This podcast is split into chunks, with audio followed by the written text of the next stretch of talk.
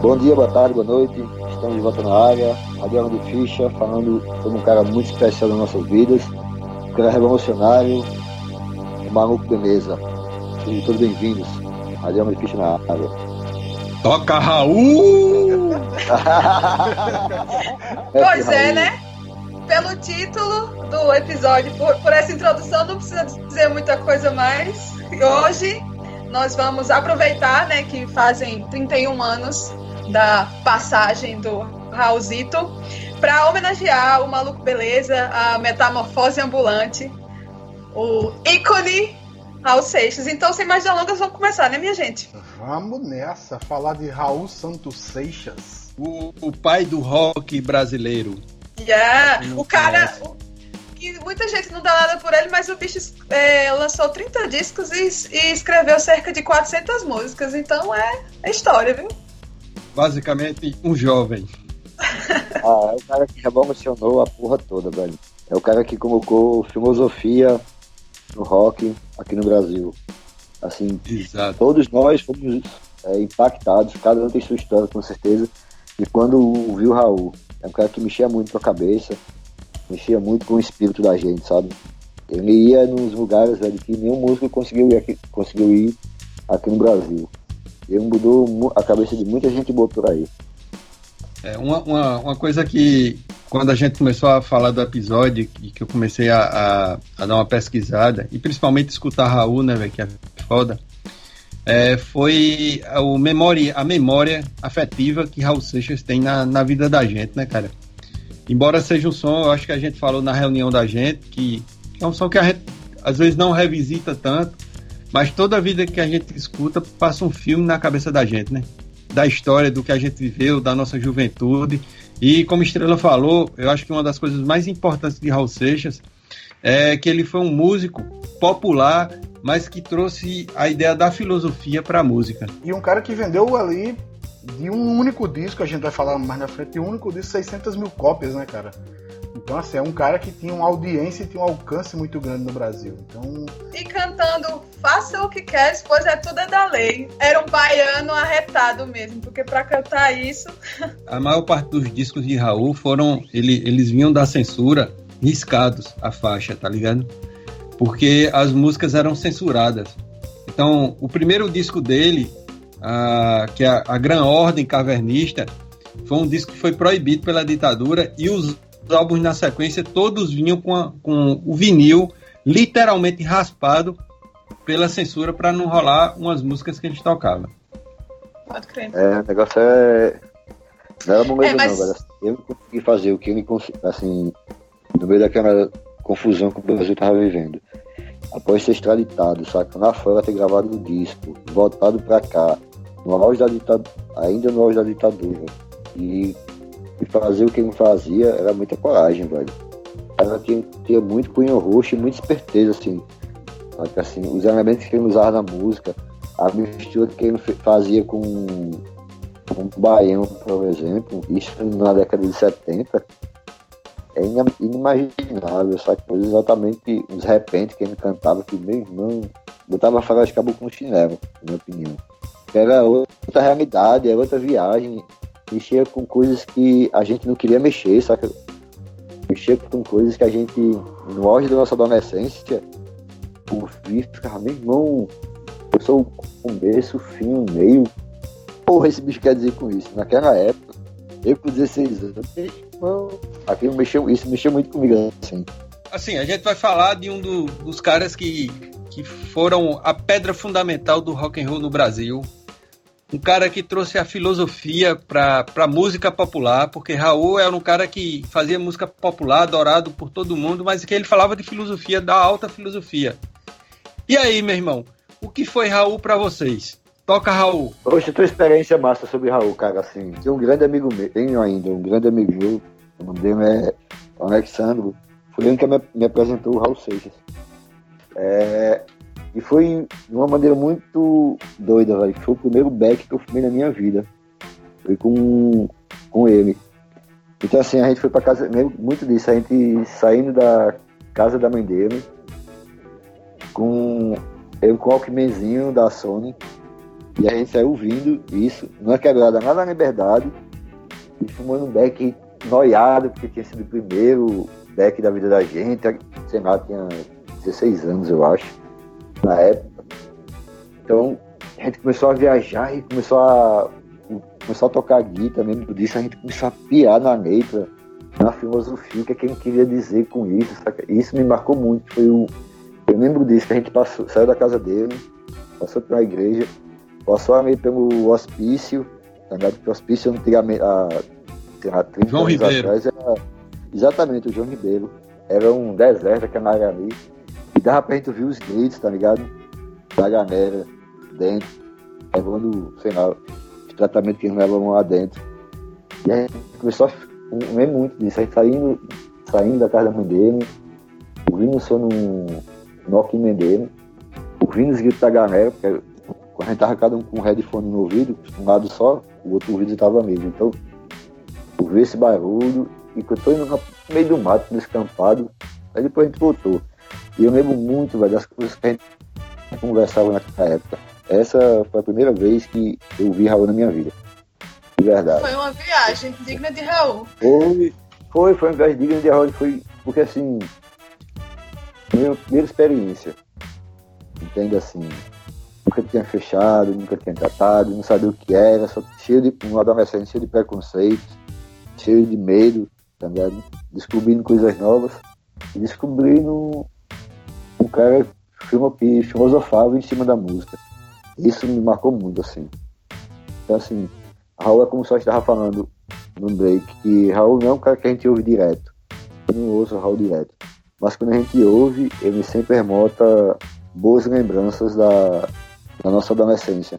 Uma época de muita Exatamente. mudança. É, eu tenho muita história, eu tenho muita história com o Raul, cara, porque é o seguinte, é, Raul Seixas sempre, assim, na, na, na nossa memória visual, ele sempre foi muito importante, porque era um músico muito conhecido, aparecia em Fantástico, né, nos videoclipes.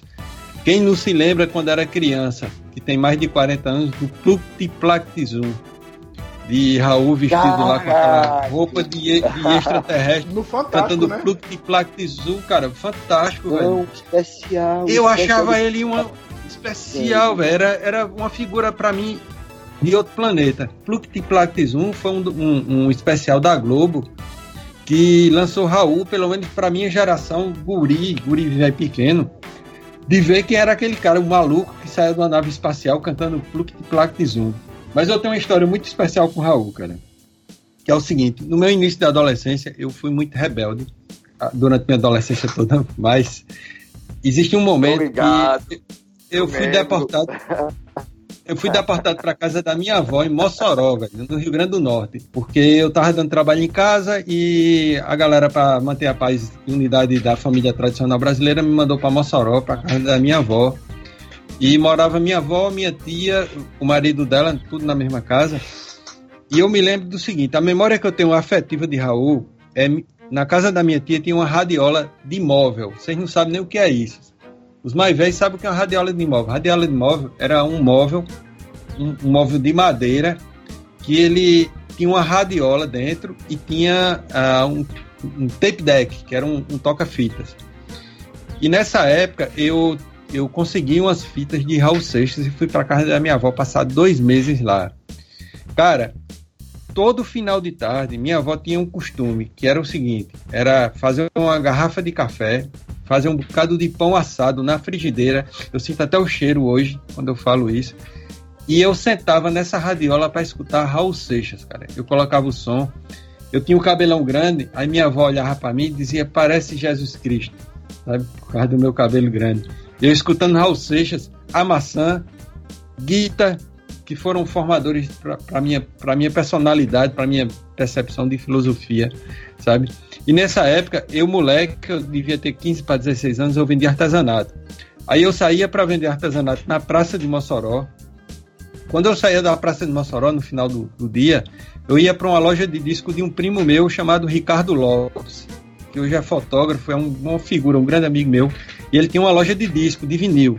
Aí eu ia para a loja de Ricardo, aporrinhava lá até umas horas escutando Raul e descia para a casa da minha avó para escutar Raul de novo. Então, guitarra, A Maçã, Ouro de Tolo, era, era tipo as músicas que eram trilha sonora dessa minha época de 14, 15, 16 anos. E eu me lembro de uma, uma outra coisa que para mim é muito marcante de Raul Seixas. Eu tinha um tio meu que chamava Tio Vidal. Ele, no mercado fotográfico, ele era chamado Chico Lopes. Ele foi fotógrafo da Associated Press. E ele vinha para o Nordeste uma vez por ano para fotografar a seca do Nordeste, as paradas que tem aqui. E ele era, ele politicamente ele era um cara de muita posição, de muita, ele era brisolista, de muita posição e curtia Raul. E quando a galera tava encarnando ele, enchendo o saco dele, ele sempre recitava uma música de Raul para terminar a conversa, para acabar com a conversa, sabe? Ele chegava assim, eu me lembro como hoje eu estava conversando com, com Luana hoje, e lembrando disso, ele puxava as calças, ele começava a coçar as calças, as calças dele, agoniado com, com o povo moendo com ele, aí ele levantava, aí citava alguma música de Raul, dar assim, tipo o match do, do videogame, tá ligado? Era a, a mensagem final. Então, Raul, eu tenho boas memórias, velho. Da minha adolescência, eu acho que foi o som que eu mais escutei na minha vida. Hoje eu não escuto tanto, mas Raul Seixas eu acho que foi um grande formador de opinião na minha, na minha história. Não só ele, mas uh, Paulo Coelho, mas isso é outra história. Cara, eu, eu, eu escutei Raul Seixas assim, eu comecei a escutar Raul Seixas. Todo mundo tem um amigo que tem um ar esotérico. E eu estudava no Pré-Men e tem um amigo chamado Armando. Pô, espero que Armando escute isso, que faz um tempão que eu não falo com o bicho, cara. E Armando parecia com Raul Seixas, cara. Assim, aquela barba, aquele estilo de cabelo e tal. E era todo bicho grilo, né? E eu comecei a conversar com ele, eu já gostava de rock e tal, não sei o que, aí comecei a conversar com ele, ele falando, cara, tem um artista que você precisa conhecer. Na verdade, dois. Aí eu falei, quais são? Ele falou, fora, Ozzy Osbourne, que ele tem um disco chamado Speak to the Devil ele é um cara assim, satânico tal. Aí me prestou esse disco. Aí eu escutava, pô, Speak to the Devil rodou assim para afinar, né? Pra aprender aquelas músicas lá, que ele toca um monte de cover do Black Sabbath no disco e tal. Aí na sequência eu devolvi o disco pra ele e falei, tá, qual é outro cara que você vai me indicar? Ele falou, tem um cara baiano chamado Raul Seixas, velho. O cara é foda, bicho. E ele, pra você ter ideia, cara, ó, o bicho é tão doido que quando. Aí eu vendo o filme de Raul Seixas, eu lembrei dessa história, né? Que quando ele, ele, ele se apaixonou pela primeira esposa dele, o pai da esposa era um pastor e não deixava ele casar. Ele combinou com os amigos dele tudinho, disse que ia deixar de ser cantor, disse que ia deixar o rock de lado só pro cara autorizar o casamento, depois casou ele voltou pro rock. então já comecei, já começou a criar uma expectativa do que, que seria esse cara, né, velho? Ele, me emprestou aquele Krieg Rabandolo. Aí já começou ali, né, velho? Eu escutei muito aquela fase. Tem outro amigo meu também no Catolé chamado Sérgio. Sérgio tinha vários disse Raul Seixas, escutava assim sempre, sempre, sempre, sempre. E eu rebato e falo a mesma coisa que vocês falaram, né? Assim, acho que todo mundo tem um lugar emotivo ali, né? Imagético pra Raul Seixas, né? Antes de começar a falar da minha história, é, tipo, o título do, do episódio é Toca Raul, aí eu fiquei curiosa tentar descobrir quando que começou, né? Essa história do Toca Raul, aí eu fui pesquisar. Mas realmente ninguém sabe quando exatamente ou porquê começou. Só que é meio que um, assim. Uh, entre os músicos não é lá uma unanimidade. Tem galera que não, que não gosta muito. Eu tenho uma que... teoria. Aí tem muita gente que não gosta e tal, e mas os músicos geralmente dizem que escuta sempre, escuta muito. Alguns fãs dizem que é meio que como se fosse um Viva, tipo um Viva Raul, alguma coisa do tipo. E, inclusive, é, os caras escutam, tipo, tanto, né? Já ouviram tanto, que teve a música do Zé Cabaleiro, que ele, que ele escreveu, do Toca Raul, que o bicho escutava tanto nos shows dele, a galera pedindo, que ele acabou escrevendo uma música chamada toca Raul. E, tipo, ele fala na letra que a vontade que me dá é de mandar o cara tomar naquele lugar. Mas aí eu paro e penso e reflito como é poderoso esse Raulzito. Puxa vida, esse cara é mesmo um mito. Em todo canto que eu vou, tem sempre algum fã do cara. É quase uma tara. E aí a letra vai, né? Mas, tipo, ele levou, ele escutou tanto, tem muito música que não gosta, meu bicho acabou levando tão na brincadeira que escreveu uma, uma música, né? E quando a galera é, diz toca Raul, aí ele toca essa, que não é do Raul, mas fala do Raul, né? Segundo as teorias gran-cavernísticas da mística universal do planeta Terra e das conjunções astrais, a música Toca Raul ela surgiu em um momento específico da humanidade, em uma conjunção astral, no Bar do Cunha, quando, em um determinado momento, estava tocando Fleetwood Mac pela 98 vez, que Cunha colocava Fleetwood Mac, e o grande mestre da Ordem Humanística Internacional chamado Jorge Marral olhou para Cunha e disse: Cunha, Fleetwood Mac é paia, toca Raul. Pode ser. Aí. É. Essa é a teoria mais. De Campina para o mundo. É, de Campina para o mundo. Mas voltando, é, voltando à parte das histórias, né? Com o Raul, vai minha vez agora. Assim, eu acredito que, óbvio, como qualquer pessoa, em algum momento da vida, ouviu o Raul aqui ou ali, na TV, sei lá, alguém tocou. Mas que eu lembro, assim, de realmente eu começar a ouvir por interesse, começou há, um, há cerca de uns seis anos atrás, eu acho. É, eu namorava com um rapaz que, tipo, essa história do Raul era uma coisa meio que de família, tá ligado? Sabe aquela coisa quando os irmãos se reuniam para beber, tava todo, tudo podre de bebo, começava a chorar um pro outro, dizer eu te amo, era tipo, tocando Raul. E eu achava muito massa, tipo, eu achava muito interessante, porque era certo, velho. Se, se, se, eles se juntavam, eles gostavam de ouvir individualmente, obviamente. Mas se juntasse, já era certo. E tinha uma música que era meio que era a música deles pra, pra mãe deles, que é aquela Ave Maria da rua, tá ligado? Que os bichos botavam aí, velho. Era ladeira abaixo, tá ligado? Começava a chorar. E não, porque minha mãe, não, porque pai é isso e aquilo outro. Aí, assim, não é uma história diretamente minha, obviamente, mas aquilo eu achava muito interessante, porque eu tava ali, né, vivendo como o cara fazia parte da, da, família dos bichos, sabe?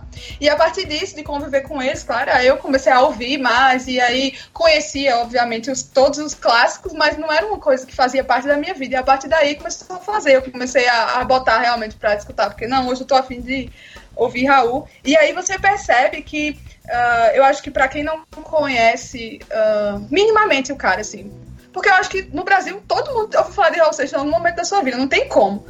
Então, mas assim, eu acho que essas pessoas que param aí olham o cara como um pirata, um doido, um, um sem, sem juízo, sei lá, um, um biriteiro, um drogado, não sei.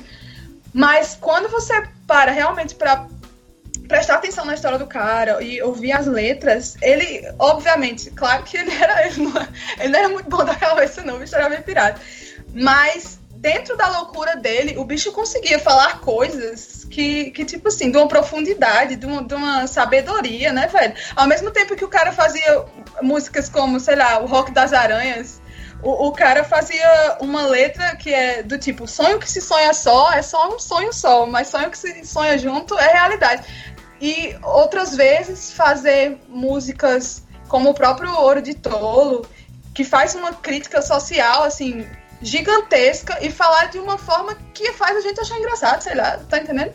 O bicho era genial. Na loucura dele, o bicho era completamente genial. Se a gente, se a gente fizer um recorte assim do que ele cantava nos anos 60 e 70 e transpor para agora, cara, assim, fica mais evidente que ele estava à frente de muita coisa, como todo mundo falava dele e que arte boa não envelhece. E outra coisa interessante é que, assim, se você escuta a música do Raul sem conhecer o Raul, são músicas interessantes, obviamente, mas quando você parte para conhecer a história do bicho, você percebe que ele tá cantando a vida dele, tá ligado? Vários momentos. Ouro de Tolo é quando ele tá lá em 72 é, vivendo como produtor musical, quando na verdade os, ele queria. Ele era bem sucedido como produtor musical, ele ganhava grana, mas ele não era feliz fazendo aquilo. Ele queria fazer música, ele queria ser assim, sendo músico, ele fazia música, né? Mas ele queria ser, fazer música sendo músico. Ou outros momentos da, da vida dele, como os relacionamentos, com, quando a própria maçã, quando ele, quando ele compõe né, a música maçã e tantas outras coisas. O movimento lá na época do, da da sociedade alternativa, a doideira lá do Aleister Crowley e tal. Crowley. Tudo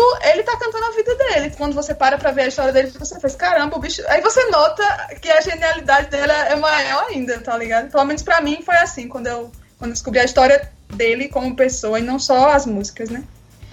É, o, o foda, Magali, é que Raul, ele é um cara que ele leva a filosofia pra música, tá ligado? Pra música popular.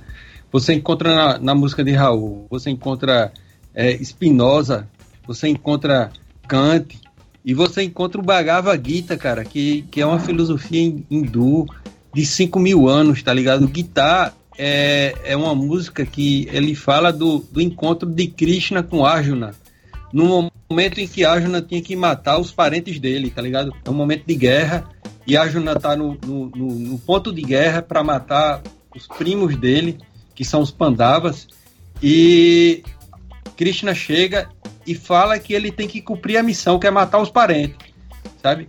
É, a, a história Eu Sou a Luz das Estrelas e tal, Gita é uma, uma parte do, do Bhagavad Gita, que é, um, que é um texto clássico hindu, que é muito foda você pensar que o cara escreveu isso numa música popular, sabe? Você vê um maluco hoje que trabalha no dia a dia e de repente o cara teve acesso ao Bhagavad Gita sem ler o Bhagavad Gita a partir da música de Raul. Isso é muito fantástico com relação à música que ele produziu.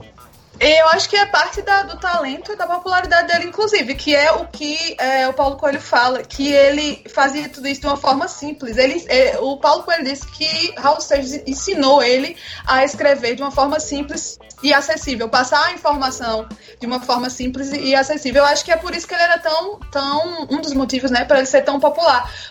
Porque ele conseguia se conectar com o público através dessa simplicidade de, de falar e, tipo, de uma forma simples mesmo, tipo, tá ligado? Escancarando e tal, e acessível às pessoas. Uma parada que me chapa muito, quando eu era guri, era de assistir Chacrinha, cara. Chacrinha da nossa, da nossa época, estrela. E Raul, velho, cantando guitarra no programa do Chacrinha, cantando Bagava Guita no programa do Chacrinha, velho, que era um programa de 4 horas da tarde que tava as tiazinhas assistindo. Minha avó, lembro, minha avó sentada assistindo Chacrinha e Raul Seixas com aquelas roupas malucas cantando Bhagavad Gita na porra do programa do Chacrinha, velho. Que doideira da porra.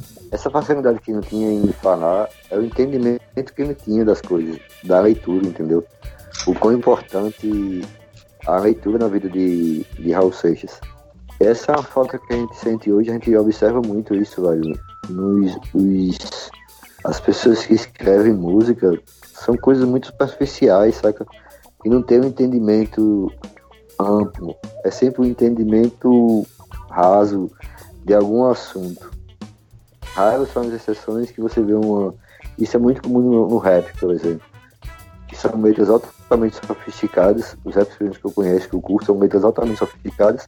E que você vê que além da história de vida, tem o um entendimento da própria história, entendeu? Isso que Raul transmitiu, acho, a grande mensagem dele foi exatamente essa, essa esse entendimento, que o entendimento era acessível a todo mundo, e ele fez isso brilhantemente através da música. Né? Isso para mim é o grande make dele, né?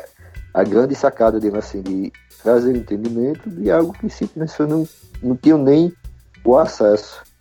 E através do entendimento dele, permitiu a todo mundo o acesso, através de um, de um programa de televisão como o Chacrinha na época. Né?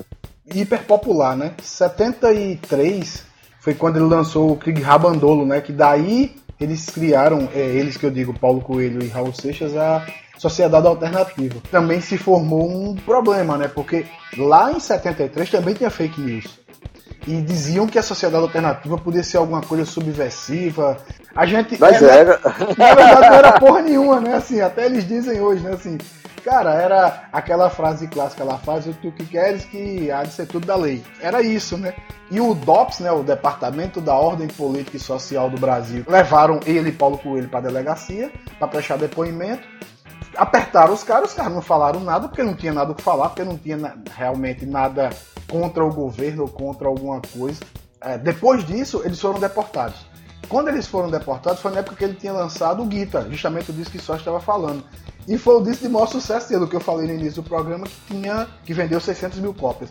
Quando a gravadora viu que ele vendeu 600 mil cópias, politicamente chegaram para o pessoal da ditadura e da censura e falaram: olha, traz esse cara de volta, velho.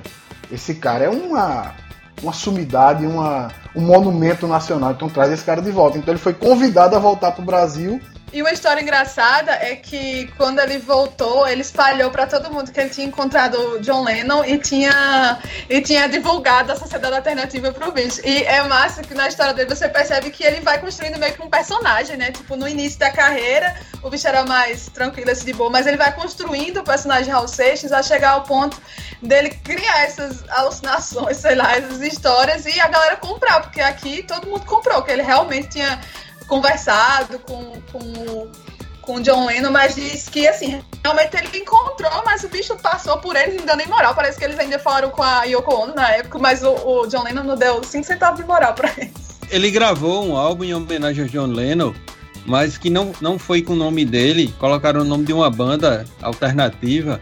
E esse álbum veio com o nome de uma banda fictícia para não queimar a carreira do, do, do Raul.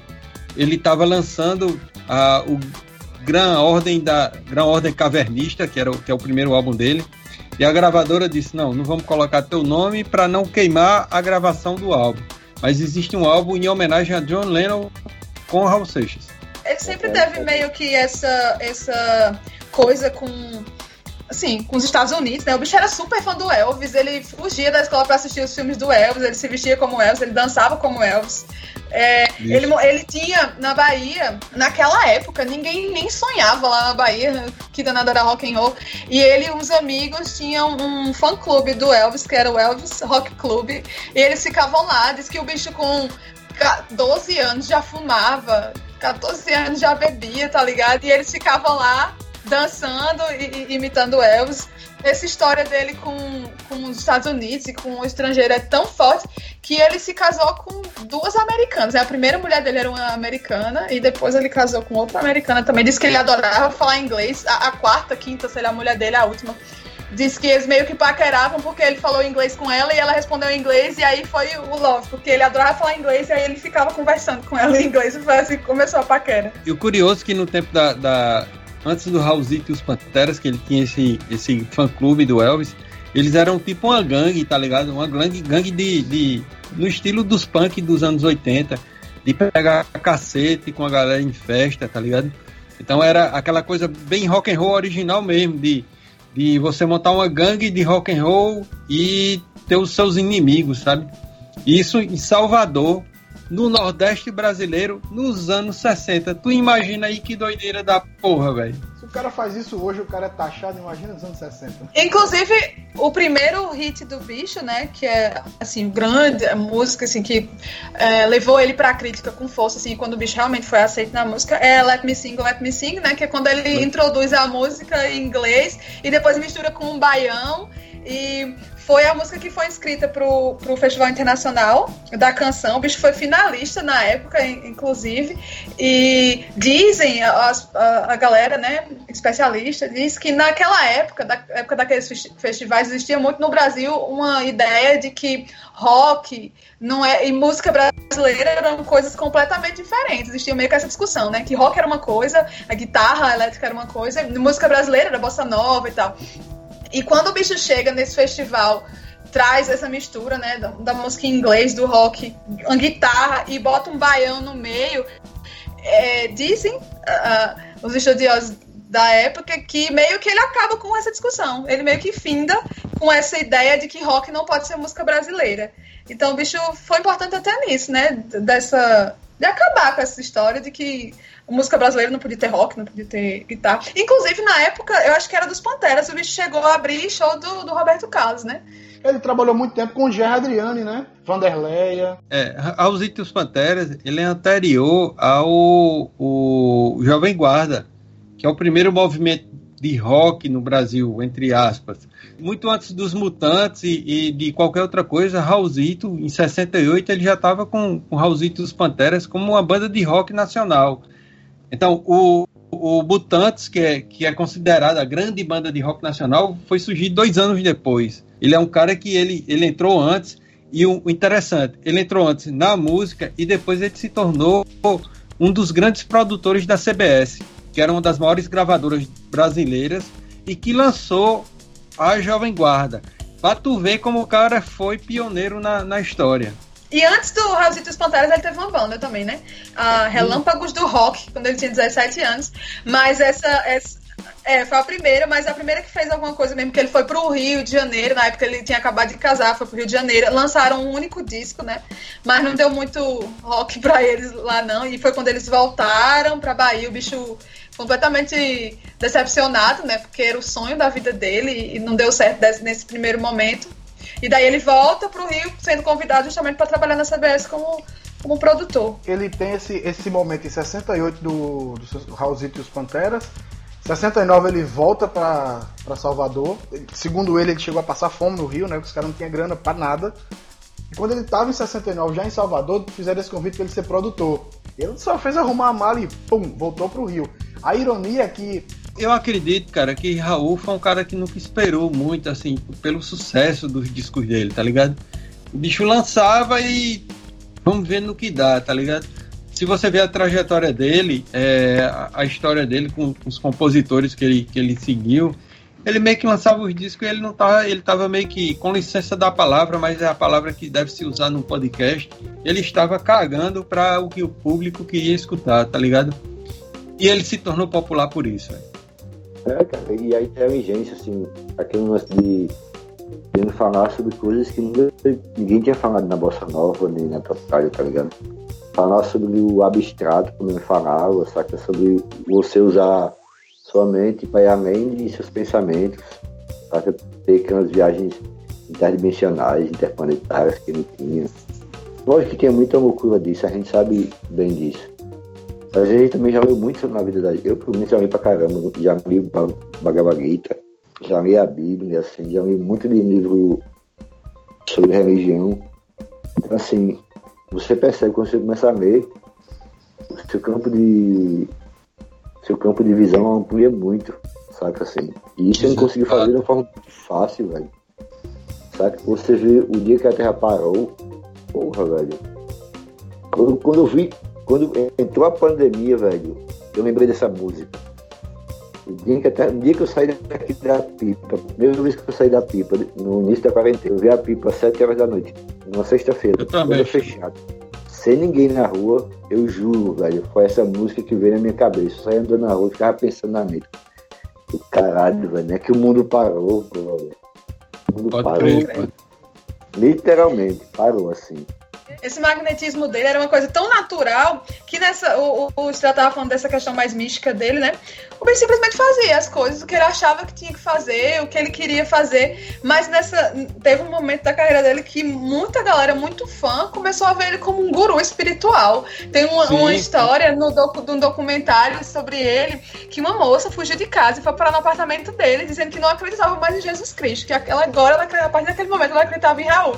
Aí o bicho senta com ela e, e diz: Olha, não tem ninguém para dizer a você o que fazer ou o que você precisa fazer. Quem tem que dizer é você mesmo. Só você pode fazer as coisas por você, tá ligado? Aí meio que o bicho não queria esse título, mas ele meio que se transformou nesse guru para muita gente. E ao mesmo tempo que ele não queria nem fazer esforço para isso, ele também gostava meio que da, da fama e era, e era isso, né, a vida do cara.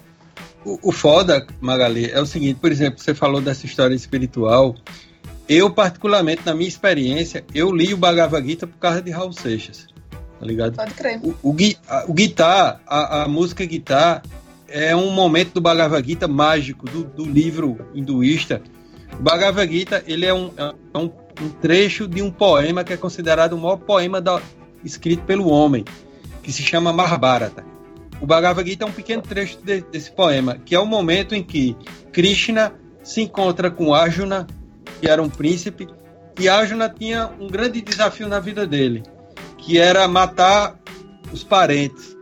Para poder ele dominar politicamente a Índia, ele tinha que matar os primos dele, os Pandava.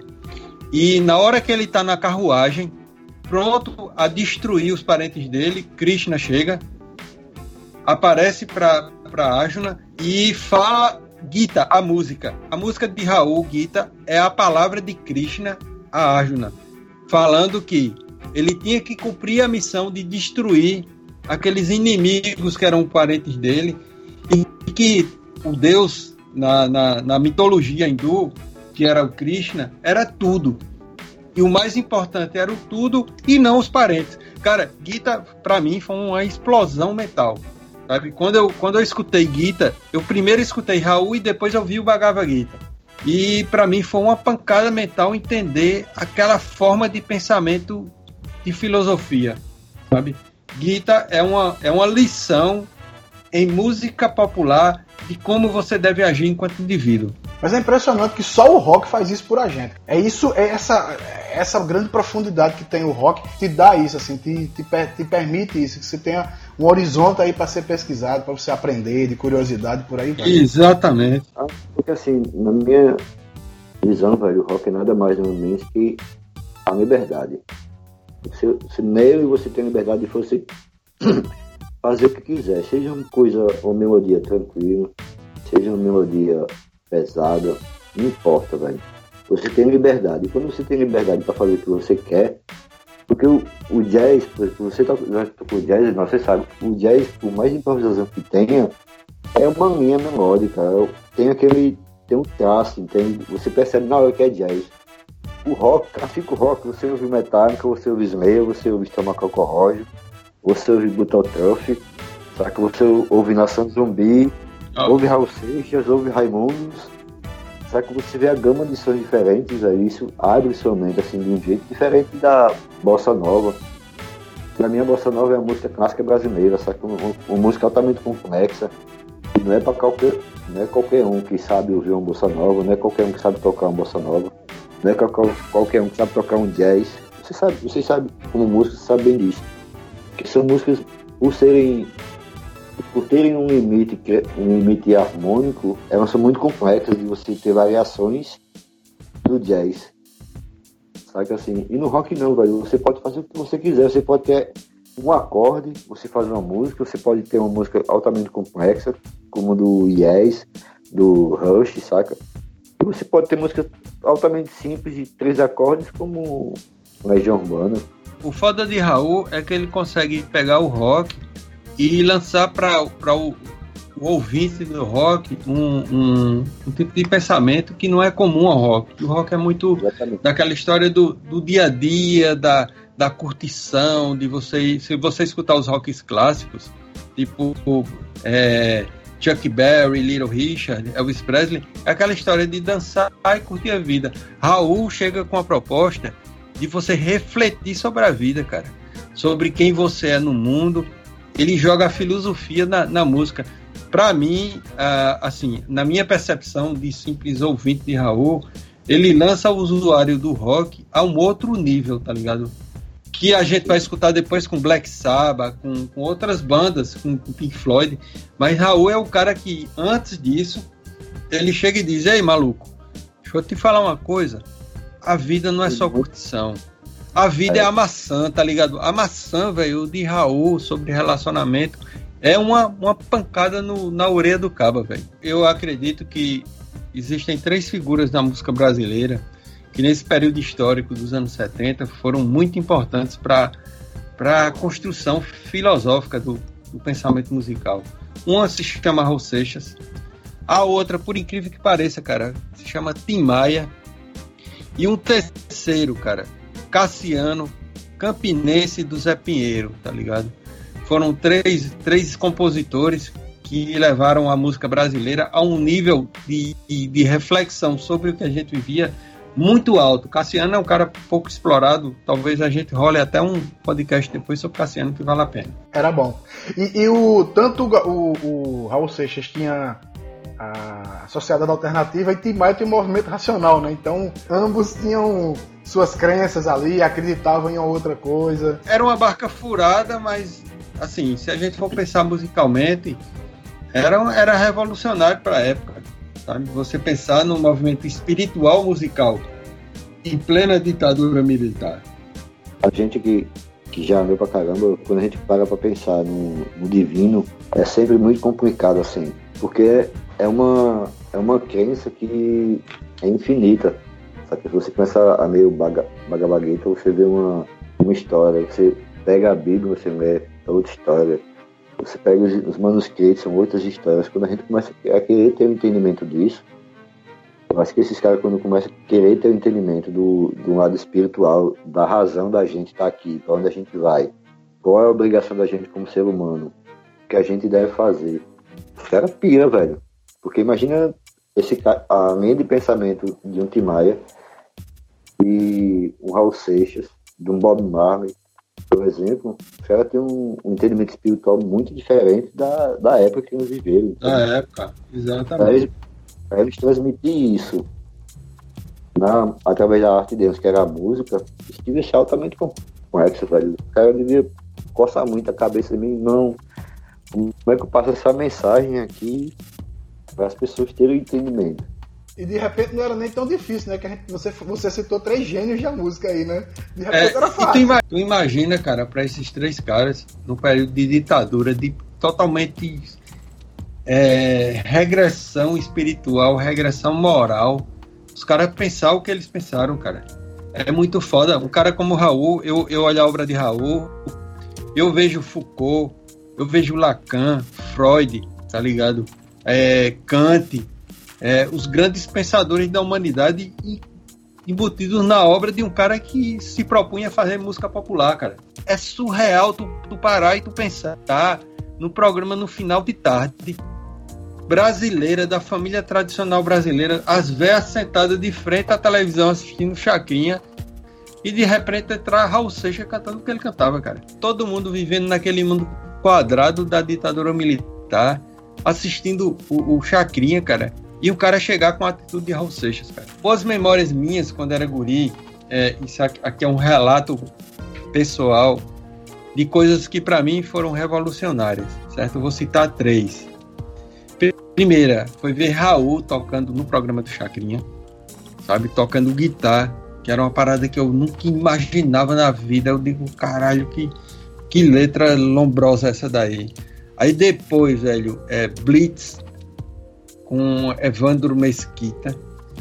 E no fim, velho, Titãs tocando ah, bichos escrotos, cara, no programa do Chacrinha de 4 horas da tarde. Vocês não têm noção, velho, do que é isso nos anos 80 para um guri com 10 anos de idade assistindo televisão com a avó sentada de lado, o pai, tá ligado? E os caras cantando esse tipo de som, velho. Aí o cara desse né, que cantava Quem Não Tem Colírio Usa Óculos Escuros, um cara desse é chamado pela Globo para fazer um programa musical para criança tocando Plafzum. Isso é chocante, gente. Tu imagina o seguinte, cara, eu moleque, velho, na casa da minha avó, Raul Seixas cantando Quem não tem colírio usa óculos escuros e minha avó achando que o bicho tinha conjuntivite, cara. já imaginou que Coitado porra é essa? O bicho falando. O bicho falando de Brawl é. e minha avó olhava, minha avó olhava e tinha até pena do bicho assim, sabe? Que dizia, porra, o bicho tem conjuntivite, velho. Que merda. Não, e, pra quem é acha que Raul Seixas era consumidor da marihuana, ele não era, cara. Ele não fumava maconha. Né? Ele, era biriteiro, ele era cachaceiro. É, em compensação, bicho cheirava um pó moado e tudo quanto era de droga. Que inclusive quem apresentou a ele foi o, o Paulo Coelho e o bicho não tem o pico de arrependimento disso, né? É, tipo, não, não, o bicho era adulto, tinha filho, já era casado, ele sabia o que ele tava fazendo. E graças a esses excessos, né, o Raul Seixas perdeu um, um percentual importante do pâncreas, né? É, chegou um momento da vida dele que era tanta droga, tanto álcool, que de álcool ele usou desde muito cedo, né? Como eu disse, desde ele... os 17 anos o bicho bebia. E vai chegar uma fase da vida que eu acho que o bicho fritou, assim, de tudo, tá ligado? Que ele já não, não tinha mais, sabe? É muito triste ver os, os, os registros dos shows que ele fez com o Marcelo Nova, por exemplo, que você via que você claramente via que o bicho não conseguia cantar mais, ele não acompanhava o ritmo das músicas. Eu li o, a biografia do Marcelo Nova e ele cita né, algumas passagens com o Raul que foi muito importante para a carreira dele. E ele cita do início e cita essa fase final, né? E a gente sempre que conversa sobre Raul Seixas toca nesse, nesse assunto. No filme também é um, é um, é um tópico que vem à tona. Algumas pessoas achavam que o Marcelo Nova se aproveitou do Raul Seixas naquele final de carreira com aqueles 50 shows. Eu, a minha modesta opinião, eu acho que não, cara, assim, não. Eu também acho que Eu acho que ele foi muito íntegro, cara, ele respeitou muito Raul Seixas. Ele deu uma sobrevida ao cara ali de quase um ano, né, de 50 shows. Eu, eu vivi o lançamento do Caldeirão do Diabo, tá ligado? Estrela, Estrela se lembra disso, que é, que é da, do tempo da gente do skate. A gente tem uma serigrafia no centenário, foi quando ele lançou Cara, quando ele lançou Caldeirão do Diabo, com Marcelo Nova, pra gente foi tipo um retorno do Raul. Porque ele tava no ostracismo, ninguém lembrava de Raul Seixas. Marcelo Nova tava no auge com, com Zero, né? Que era a banda dele. Era a, a, a banda do, do Marcelo Nova. tocou no Forró, fechou aqui, foi um show histórico em Campina Grande. E quando o Raul lançou o Caldeirão do Diabo, cara, pra gente foi tipo um. um ah, caralho, o bicho se reconectou ah. com a nossa geração. A sensação da gente, na época, não foi uma sensação de que o Marcelo Nova se aproveitou dele, mas foi uma sensação de que o Marcelo Nova trouxe para uma geração mais nova a oportunidade da gente ter a grandiosidade do Raul. A pena foi que logo depois de ter sido lançado, o Raul morreu. E o Raul tava três anos parado, Soches. Ele tava três anos sem fazer show, né? Sem se apresentar. Esse álbum foi um álbum que a gente escutou com força, velho. Que a gente colocava e dizia, velho, que foda. O cara do, do, do zero, o Marcelo Nova, com o Raul Seixas. Tá ligado? Então eu não. Eu, eu simplesmente abomino essa ideia de que Marcelo Nova se aproveitou do Raul, porque foi um momento pra gente, quem viveu a época, histórico, tá ligado? Eu também acho, cara, que ele não se aproveitou coisa nenhuma. Mas sempre vai ter alguém falando isso, né, cara? Vai ter sempre alguém jogando gasolina numa, num tema como esse. Quando o Marcelo Nova pegou o Raul, puxou literalmente pela mão, velho. Tirou o bicho da lama do esgoto. O bicho tava sem dente nenhum, velho, na boca. Tava passando fome. Sabe que eu tava início da doença dele, das pancreatite fodida. Irmão, tava no final da vida, ele não pegou e disse, não, velho, você não pode ficar desse jeito não, vamos nessa. Só que era tarde, velho. Porque o bicho já tava muito muito entregue, que assim. Quem vê os registros daquela época vê que poderia ser até queimação pro próprio Marcelo colocar o cara lá, porque claramente ele não conseguia Isso. cantar, ele não acompanhava a música. O Marcelo ficava puxando a música para ele cantar, mas o bicho não acompanhava o ritmo, tá ligado? Errava a letra. Isso podia queimar, tipo, acabar afastando acabar afastando o público dos shows dele, porque prejudicava o show, dava, dava pra ver que prejudicava. Ele fala isso no documentário, que Raul Seixas morreu, cara, sendo aplaudido e tendo reconhecimento que era necessário que ele tivesse esse reconhecimento. Ele não morreu num canto de parede com fome doente, né, cara? Ele morreu num palco não morreu literalmente no mas ele estava no palco sendo aplaudido, reconhecido e apresentado Isso. a uma nova geração que até então não conhecia. A gente que viveu a época do lançamento desse álbum, pra gente foi um álbum fantástico. Era aquele álbum que você se juntava com os amigos de noite, sexta-feira à noite para tomar uma birita, regada ao maravilhoso vinho 12 anos Dom Bosco. O, o, o Caldeirão do Diabo era um álbum que a gente, a gente parava os, os brothers. Eu digo por viver isso a gente colocava no vinil, a gente tinha uma serigrafia, Estrela sabe dessa história. A gente terminava o expediente, colocava o, álbum e ficava todo mundo de bobeira, exatamente. Ficava todo mundo de bobeira, velho, escutando aquele som e caralho, que foda, Marcelo Nova e Raul Seixas. A gente nem imaginava que Raul Seixas estava na carreira decadente, sabe? Era uma coisa que a gente não tinha visão. Na época, a gente não tinha ideia de que Raul Seixas estava vivendo um momento ruim da vida dele. É tanto que a morte dele, para minha geração, foi uma surpresa. A gente não imaginava que ele estava fodido com diabetes, com pancreatite, que ele estava afundado no álcool, porque para a gente Raul Seixas era Raul. E quando ele lançou era aquilo, e quando ele lançou aquele álbum, para a gente foi aquele momento assim de glória, tá ligado? A geração nova do rock brasileiro encontrando com o, o dono do rock brasileiro. Pra gente, a, a, sensação foi essa, sabe? Eu, eu não imaginava que ele ia morrer poucos meses depois. Marcelo Nova salvou geral.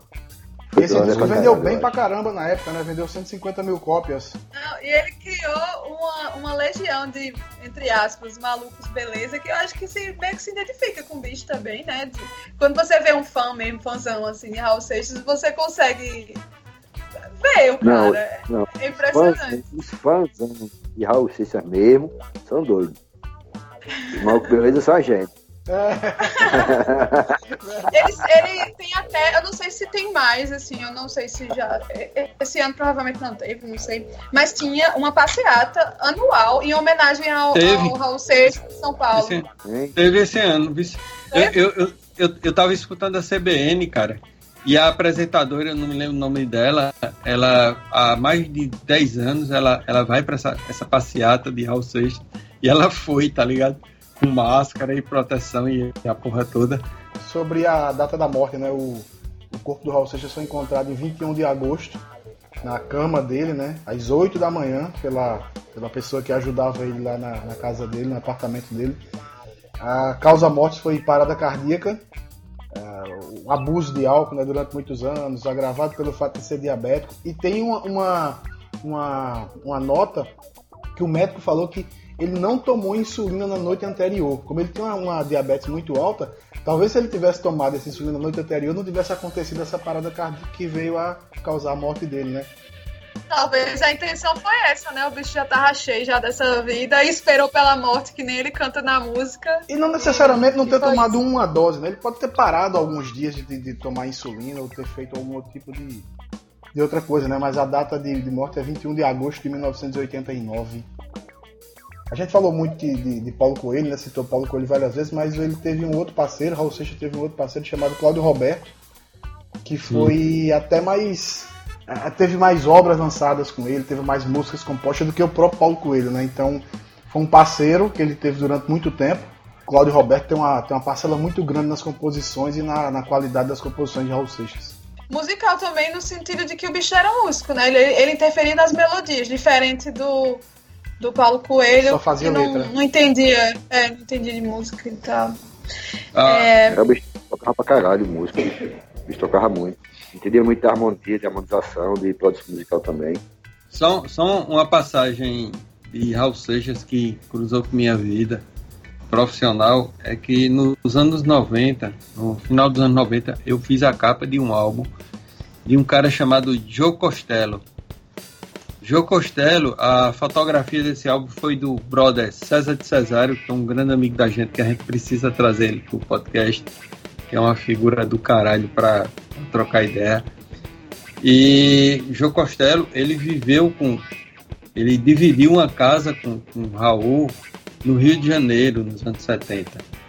E nesse álbum que eu fiz do Joe Costello, a contracapa era um master tape uh, do Raul com João Costello, um, uma gravação original que entrou nesse álbum. E tinha lá a dedicatória de Raul para ele, tá ligado? Outra coisa que a gente deve lembrar de Raul Seixas, que eu acho que é uma, uma memória uh, histórica, é o famoso Bar do Cunha, de lado do teatro. Cunha, eu acho que foi uma das figuras maiores fãs de Raul. Eu acho que eu escutei Raul na minha vida a maior parte das vezes no Bar do Cunha. E no Bar do Cunha tinha uma figura histórica que frequentava que se chamava Jorge Marral. Loucura banal, Raul. Uh! Cara, velho, é. Tem umas coisas interessantes com relação à conexão, porque Marral e Cunha eram duas pessoas que, para mim, mentalmente, lembravam Raul. Hoje, hoje eu estudando para falar no podcast, foram duas figuras que me veio, vieram à mente, tanto que eu postei lá no, no, no meu Instagram a foto de, de Marral, porque quando se falava em Raul, tinha que falar em Marral, aqui em Campinas não, Estrela. Era o cara que, que, que trazia a história de Raul Seixas na mente. É, boa parte, a maior parte dos shows de Marral foram em homenagem a Raul Seixas. Ele, ele conheceu o Raul, na real, como ele dizia, eu fumei umas lombas com Raul ah, no estilo marrauístico de ser. E, cara, é, quando a gente. Quando eu lembro de Raul, eu me lembro desse, desse episódio e do episódio de Paulo Coelho em Campina Grande. Nos anos 90, a, aqui em Campina Grande existia um, um, encontro chamado Encontro da Nova Consciência, que, que era uma das paradas mais loucas que existiam no mundo, cara. Era um encontro de várias religiões no período do carnaval, tá ligado? E numa dessas oportunidades do Encontro da Nova Consciência, quem veio aqui? No auge da carreira, lançamento do, do álbum, é, do álbum não, do, do livro O Alquimista, um camarada chamado Paulo Coelho, o maior parceiro musical do, do Raul. E eu tive a oportunidade de estar tomando uma, uma berita escutando Fleetwood Mac, porque Cunha só tocava Fleetwood Mac. Essa é a verdade. Cunha só tocava dois sons, Fleetwood Mac e Raul Seixas. Eram os dois sons que tocavam lá. Você levava CD de heavy metal, ele englobava você e botava Fleetwood Mac e Hal Seixas. E nessa oportunidade a gente teve a, a, a, onda de Paulo Coelho, o grande parceiro de Raul, passar a noite tomando uma no bar do Cunha, tá ligado? Com a gente, a gente sentado na mesa, Paulo Coelho na ponta da mesa, era um negócio surreal. Pra gente, moleque, era um negócio surreal, devia ter 18, 19 anos. Cunha fez pose de yoga, hat yoga em cima da mesa, sempre fazia, quando chegava alguém especial. E no final, Cunha tirou várias fotografias de, de Paulo Coelho, só que teve um problema. Cunha esqueceu de botar o filme na câmera. Então, esse momento histórico da gente com, com a conexão raucesística, como diria o, o, o filósofo, não foi gravada pelas lentes fotográficas porque faltou filme na câmera. Na outra semana, a gente. E aí, Cunha, as fotos, as fotos, cadê as fotos? Pô, meu irmão. Oh, meu...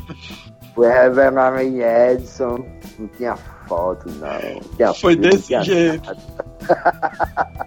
Velho, Paulo Coelho biritou em Cunha até 5 horas da manhã, cara. Ele, ele, ele, mesmo, né? ele chegou de ele chegou de ele chegou de 11 horas da noite, ele saiu de, de, de manhãzinha, velho. E a gente, moleque, sentado na mesa com o bicho. Tu imagina pra um moleque de 19 anos, tu tá sentado na mesa com o Paulo Coelho, velho. Que lomba troncha do mundo é essa, tá ligado? Você olha assim, puta que pariu. E a gente só falava merda. Como a última história, pra meio que finalizar o que o bicho pode representar pra uma. pra uma geração e tal. E muita galera também não dá credibilidade a ele, a ele, via ele só como um maluco, beleza. Mas nas minhas pesquisas eu descobri uma história que eu achava massa compartilhar, que é, um cara do Ceará, depois de um tempo, procurou a família do, do Raul para contar que ele era empresário e tal, e estava indo mal na vida, uns problemas, e ele decidiu se matar, o bicho decidiu se matar. Aí ele pegou, ah, tava no apartamento dele, e para que os vizinhos não vis, ouvissem o que estava acontecendo, ele ligou o rádio no maior volume, aí botou a arma na cabeça, tá ligado? E na hora que ele ia se matar, começou a, a tocar Tente Outra Vez. E daí ele passou a música inteira com a arma na cabeça e escutando o, o Raul cantar, né? Tente outra vez e tal. E daí o bicho desistiu de se matar. E daí foi tentar outra vez e, conseguiu reestruturar a vida dele. E depois que já estava tudo certo, aí ele procurou a família, porque o Raul já tinha falecido na, nessa época. Procurou a família do Raul porque eles que precisavam contar isso, de que o Raul, mesmo depois é, de morto e tal, já tinha passado a, a, o sucesso dele, o bicho ainda conseguia é, tocar a, as pessoas, tá ligado? E impedir que o bicho se suicidasse. Fica aí. Mas enfim, é, a gente tem muita história, todos nós temos muitas histórias com o Raul, mas vamos aproveitar para deixar aí pra galera umas dicas, né, que tenham a ver, sei lá, pra galera conhecer mais a história do Raul Seixas, se quiser e tal. E posso começar? Tem um documentário de duas horas, se você quiser conhecer um pouco da história do Raul Seixas, desde quando ele nasceu, a vida na Bahia e tudo mais. O documentário tá na Netflix. Quando eu assisti, ainda não existia Netflix. mas eu tava, mas eu tava assistindo de novo esses dias pro podcast. Então é isso, é o documentário, o início, o fim e o meio. E tem também para quem quiser complementar um pouquinho da história, tem um, um especial da Globo que tá no YouTube, você vai colocar lá, é facinho de achar, por toda a minha vida, Raul Seixas, que é, é menor, é 50 minutos e dá uma, uma resumida maior na vida do cara. Só jogar lá no YouTube, é facinho de achar, tem completo. E as minhas dicas hoje são essas para quem tiver afim mais de conhecer o Raul, além da, da música, a, a, história do bicho e quem ele era mesmo de verdade, né? A minha dica é a seguinte: ouçam o Raul Seixas, vale muito a pena. Ouçam o Raul, ouçam com a mente aberta. É um som que vale muito a pena, vale muito a cabeça de vocês. Minha dica desse podcast é um documentário que está lá no Netflix. O nome do filme chama O Barato de Iacanga Iacanga é uma cidade no interior de São Paulo, que em 75, ali naquela em plena ditadura, nós tivemos um destoque brasileiro que rolou nessa cidade. Foram quatro edições, o público flutuante era entre 15 e 30 mil pessoas, e só para falar alguns nomes que passaram por esses palcos lá: Hermeto Pascoal, João Gilberto, Egberto Gismonte, Gilberto Gil, o seu Valença, Paulinho da Viola, Fagner e Raul Seixas. E o documentário é muito bacana abrange essas quatro edições, eles falam dos bastidores, fazem um apanhado muito legal do que foi esse projeto aí e vale muito a pena assistir. Minha, minhas indicações são três. Certo? A primeira indicação é Guita, do Raul Seixas, que eu acho que é um álbum para quem quer conhecer a obra de Raul como Raul filosófico, o rei do rock and roll, mais um rock and roll cabeção. Guita é o grande álbum, é a melhor coisa que ele produziu, filosoficamente muito foda. Depois de você ouvir Gita, aí você pega o Bhagavad Gita, que é a história da batalha de Arjuna contra os Pandavas. E o Bhagavad Gita é o discurso de Krishna com Arjuna, falando sobre o destino de você ser um líder. E tá lá na música do, do Raul, na música Gita. Então são coisas que eu recomendo que são conectadas. Todos são encontráveis via Piratation X na internet. E um terceiro, a, a terceira dica é um, um, pouco fora dessa, dessa chave, mas é dentro da chave do que eu defendo muito, que é América Latina livre e nosso povo como o povo mais foda do planeta, que é um livro chamado Ideias para Adiar o Fim do Mundo, de Ayrton Kranak. Cara, se você quer se sentir feliz como latino-americano, e você quer entender a porra do lugar onde a gente está no mundo, ideias para adiar o fim do mundo do Ayrton Kranak lhe colocam no eixo. Então essa é a minha dica, Raul Seixas, Bhagavad Gita e Ayrton Kranak. Toca Raul! Isso é um clássico, né, velho? Música que nunca ouviu isso é porque a música não presta. É porque nunca tocou.